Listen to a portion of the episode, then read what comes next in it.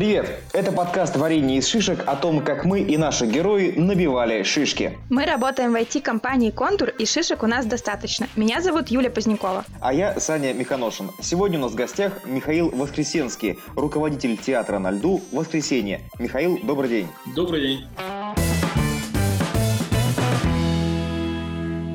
Расскажите, как обстояли дела, когда наступил кризис, вот началась изоляция? Может быть, вы планировали новое направление открыть или вкладывались э, в развитие, а пришлось вот это все приостановить? Как вообще это все происходило? Год начинается с того, что ставятся планы на текущий год, ставятся, скажем так, планы по созданию нового спектакля, выбирается тема, создаются новые костюмы, эскизы, постановка и так далее. И все это планировалось начать буквально вот с апреля месяца, равно как и у нас еще планировались гастроли на середину апреля. И в начале марта мы поняли, что у нас все это дело отменяется, приостанавливается, и поэтому мы решили поставить все процессы на паузу и ждать, смотреть развитие событий. Михаил, а как шли у вас первую неделю э, изоляции дела? Можете вспомнить, как вот изменилась ситуация, может быть, резко еще как-то? Первая неделя – это сначала непонимание того, что произойдет дальше, и дальше уже осознание того, что, ну, помимо того, что есть театр на льду, есть еще несколько мелких проектов, которые мы ведем для выступлений на корпоративах. И когда начали отменяться сначала корпоративные мероприятия, потом начали отменяться спектакли на гастроли, вот э, тут уже, ну, это была, наверное, не паника, это было просто понимание того, что что-то надо делать. И мы просто остановились, начали думать, что же делать. И что вы придумали?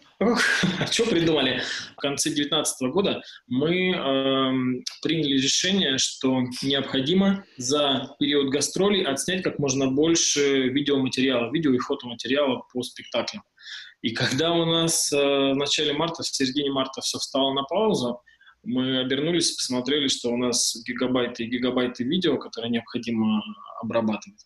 Ну, собственно говоря, этим мы занялись, потому что процесс постановки об этом пока речи не идет, процесс репетиций и тренировок сейчас недоступен, поэтому все, что мы можем э, делать, это находиться перед компьютером и обрабатывать то море информации, которое мы отсняли за прошедшие гастроли.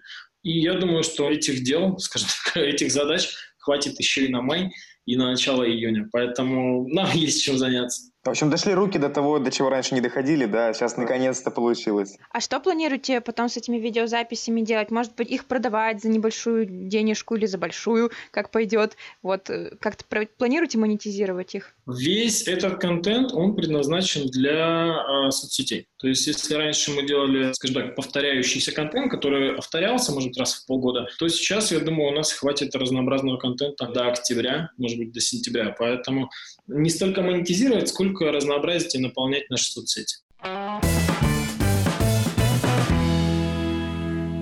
Михаил, можно я спрошу, как э, бывший музыкант, артист, э, я не понимаю, что можно сделать, когда нет заказов, нет корпоративов, э, нет концертов. Как вообще быть?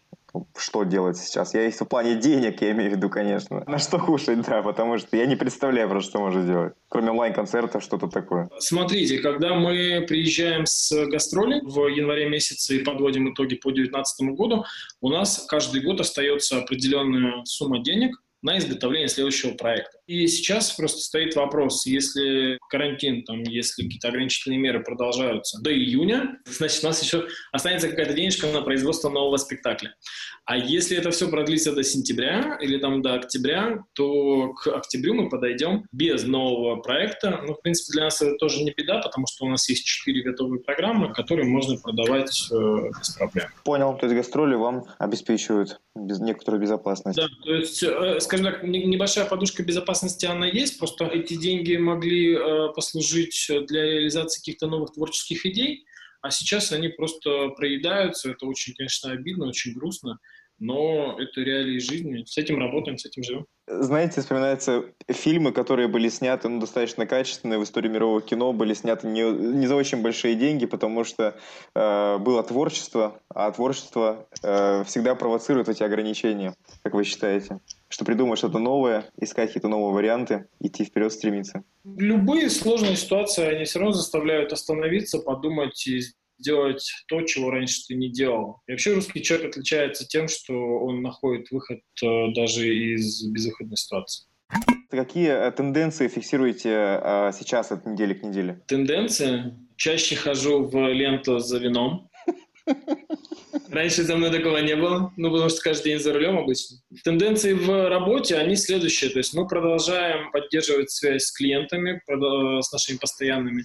То есть мы с ними общаемся и пытаемся понять, что же думают они по поводу будущего. Конца года, новогодних праздников. Пока никакой определенности нет, поэтому от недели к неделе планируем, как и где будем репетировать летом даже при отсутствии каких-то площадей. Я думаю, что будем репетировать в парках. Ну и помимо прочего, а, помимо того, что все-таки я являюсь руководителем театра на льду, а, я еще а, являюсь сотрудником Академии наук, и у меня есть масса времени, чтобы почитать книги, статьи, чтобы писать свои статьи. Поэтому есть чем заняться. И от недели к неделе, и от месяца к месяцу. Для вас кризис, э, вот это вот все происходящее, оно стало трагедией или каким-то просто негативным событием, или вы воспринимаете это как э, зону роста? Я, если честно, не верю в то, что э, для обычного обывателя, для обычного предпринимателя кризис может стать зоной роста. Это лозунги бизнес-тренеров и коучей. А для того, что нужно выйти из зоны комфорта и потом не знать, что там делать. Для меня, на самом деле, эта ситуация аналогичная прошлому году, когда в марте и в апреле у нас было затишье на рынке, когда у нас э, было достаточно много свободного времени для того, чтобы почитать книги, научные издания и посмотреть какие-то спектакли и так далее. Только раньше я это делал а, в кинотеатрах или в театрах, а сейчас я это делаю в режиме онлайн с компьютера. Михаил, как изменились ваши бизнес-процессы? Может быть, внедрили ЭДО, какие-то сервисы удаленной работы, другие тестите и так далее? Для электронного документооборота все-таки нужно достаточно большое количество сотрудников, поэтому ЭДО у нас нет мы не практикуем этот сервис. Бизнес-процесс, как я ранее говорил, у нас делится на две части. Первая часть — это постановочный процесс, производственный процесс спектакля. А второй бизнес-процесс — это продажи. А продажи, они у нас на телефоне, компьютер, интернет, поэтому не зависят от местоположения в офисе мы находимся или дома. Поэтому бизнес-процесс, который касается продаж, он, в принципе, не изменился, за исключением того, что сейчас продавать некому.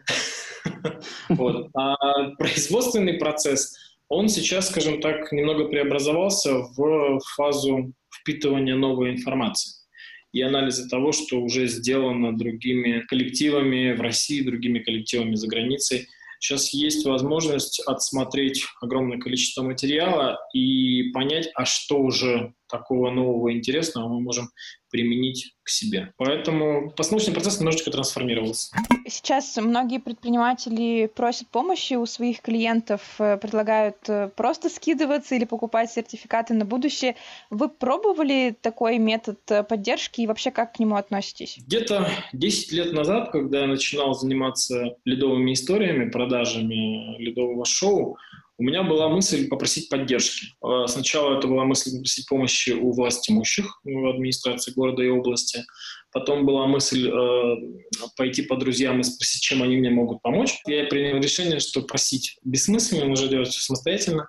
А поэтому не, ничего мы ни у кого не просим и не получаем. Все сами. Что касается сотрудников, да, сказали, что уже есть э, некий, зарплатный фонд и так далее, который, в принципе, не сильно отражается, но все-таки как-то уже есть мысли там какие-нибудь сокращения или какие-то там, не знаю, второй состав, если у вас есть, как-то там отправить какие-то отпуска, или все то же самое, у вас все хорошо? Если мы говорим про э, государственные театры, там действительно, там все артисты находятся на постоянном контракте, на постоянной работе с зарплатой. Э, у нас немножечко другая ситуация, у нас, скажем так, э, вообще наш театр — это кружок по интересам. То есть у нас нет такого, чтобы мы с утра до вечера репетировали и за это получали зарплату. Поэтому э, ребята по конкретному контракту получают, конечно, денежку, когда выезжают на гастроли, но до этого они э, не получают ни зарплаты, ни какой-то компенсации.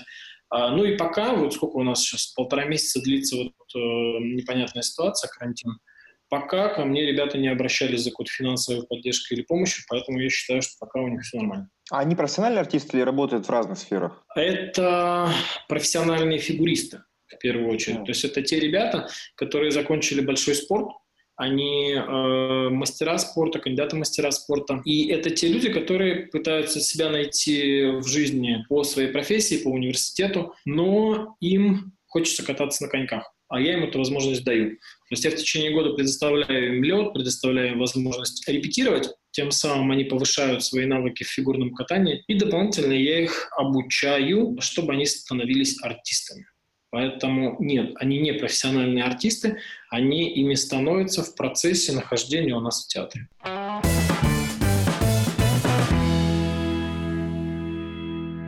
Михаил, каким мир будет после кризиса, ваш мир? Сколько времени потребуется вашему бизнесу на восстановление, если так можно сказать? А, я думаю, что если кризис, вот этот карантин продлится до сентября, может быть, там до августа, то, э, чтобы восстановиться, потребуется годик. Если это все дело продлится в течение еще года, то есть до следующего марта-апреля, то мы либо закроемся на совсем, либо будем э, восстанавливаться года три, если не больше. То есть я считаю, что здесь чем быстрее вся эта катавасия закончится, тем больше шансов э, восстановиться. Как и наши э, фигуры и спортивная форма. Михаил, у нас подкаст называется «Варенье шишек». Мы собираем шишки, которые набили предприниматели, которыми они готовы поделиться. Можете с нами поделиться э, одной-двумя шишками, которые вы набили, пока э, строили бизнес, э, становились предпринимателем? Да, с удовольствием. Когда я делал первые попытки предпринимательской своей деятельности, мне было 10 лет, и я как-то раз договорился заняться продажей газет со своим другом. Мы договорились поделить вырученные деньги пополам. Это закончилось бедой, мы перестали дружить. А мы, конечно, деньги поделили, но остались обиды и все прочее. Поэтому первая шишка. Никогда не начинайте дело и бизнес 50 на 50. И никогда не работайте с друзьями. Друзья должны оставаться в вашем личном пространстве, они должны оставаться друзьями. Эти же грабли меня преследуют дальше. Зарегистрировался э, в 2009 году. 11 лет уже занимаюсь этим замечательным делом. И буквально через пару лет э, один из моих очень хороших знакомых предложил мне сделать ледовое шоу и вложиться в него деньгами. Это была очередная шишка, это была очередная, только она стала намного больше и намного больнее.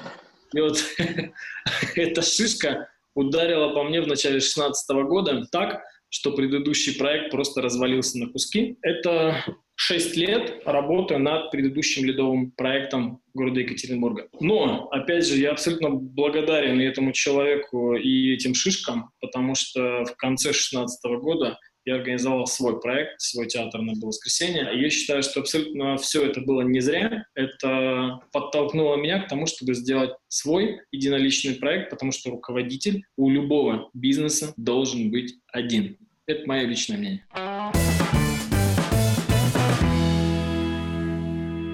Хорошо, Михаил. Ну вот, э, учитывая, что уже много лет вы занимаетесь этим, что можете порекомендовать э, предпринимателям, возможно, начинающим, возможно, уже опытным, как в этой ситуации быть, как спокойно пройти эти невзгоды? Совет – минимизировать свои расходы. Вот э, и сейчас, во время кризиса, и в дальнейшем. Минимум заемных средств, минимум расходов и исключительно заниматься своим делом в рамках своих доходов либо в рамках планируемых каких-то доходов, но ни в коем случае не лезть в долги для того, чтобы организовывать бизнес, потому что, как показала практика, в России это чревато. Михаил, спасибо вам большое за разговор, было очень интересно, э, увлекательно, удачи вашему коллективу, все будет прекрасно, э, и обязательно к вам придем на выступление. Вам спасибо большое за приглашение. Подписывайтесь на наш подкаст в Apple подкастах, Яндекс Музыке, Кастбоксе, ВКонтакте, Google подкастах. Ставьте звездочки и пишите комментарии. Они помогают нам развивать подкаст. А мы услышимся в следующем выпуске. Всем пока!